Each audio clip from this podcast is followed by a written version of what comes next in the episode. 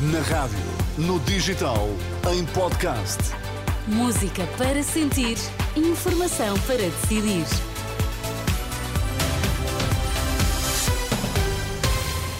Notícias para ouvir agora na Renascença. Começamos pelos títulos em destaque nesta edição da meia-noite. Israel e Hamas dispostos a prolongar o cessar-fogo. Por cá, Pacheco Pereira diz que se o PSD precisar do Chega para governar, isso vai mesmo acontecer. Israel admite aceitar um prolongamento do cessar-fogo em Gaza, mas faz depender isso da libertação de 10 reféns por cada dia de trégua. É a resposta do governo de Tel Aviv à sugestão feita este domingo pelo Hamas, que pretende uma extensão do cessar-fogo por mais dois a quatro dias para além desta segunda-feira. Após uma conversa com Joe Biden, o primeiro-ministro israelita Benjamin Netanyahu mostra abertura para essa possibilidade, mas avisa a destruição do Hamas continua a ser um objetivo.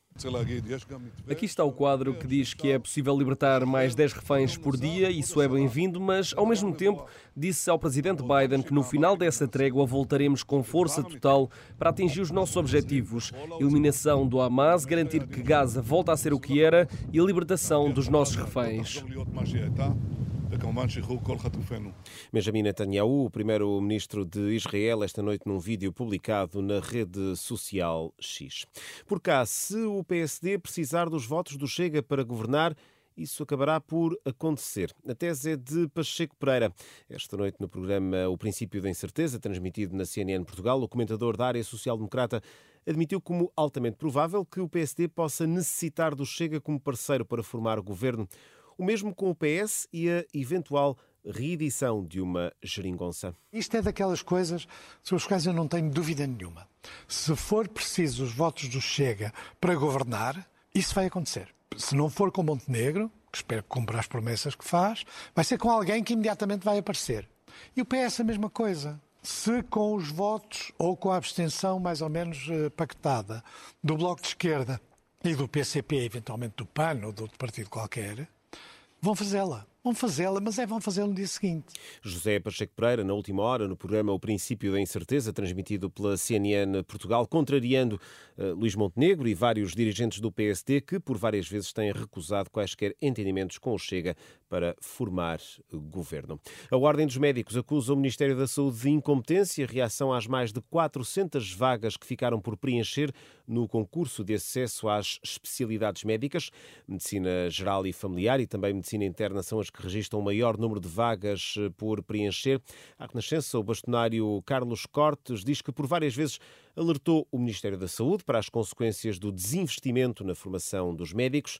Agora o bastonário diz que o resultado está à vista. Nós chamamos várias vezes a atenção que se nada fosse feito, além dos médicos estarem a sair do Serviço Nacional de Saúde, iriam deixar de expressar o seu interesse por vagas do internato médico.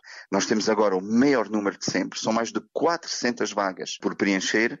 O Ministério da Saúde é perfeitamente incompetente, incapacitado para tratar da formação médica em Portugal. Críticas partilhadas pelo secretário-geral do Sindicato Independente dos Médicos, Jorge Roque da Cunha, alerta que a médio e longo prazo poderá estar em causa a qualidade dos cuidados prestados pelo Serviço Nacional de Saúde. Naturalmente que o Ministério da Saúde sabia disto e não tomou medidas. A gravidade disto é que daqui a uns anos vamos ter menos especialistas que tenham a capacidade de garantir a qualidade do Serviço Nacional de Saúde. Jorge Roque da Cunha, o secretário-geral do Sindicato Independente dos Médicos. Taça de Portugal, o Sporting eliminou este domingo o Domiense da quarta divisão do futebol português com uma goleada por 8-0. Paulinho marcou três dos golos da partida, os restantes foram apontados por Neto, Trincão, Nuno Santos, Coates e eh, Guióqueres. Além dos Leões, este domingo apuraram-se para os oitavos de final também o Santa Clara, União de Leiria, Amarante, Tondela, Estoril e Aroca.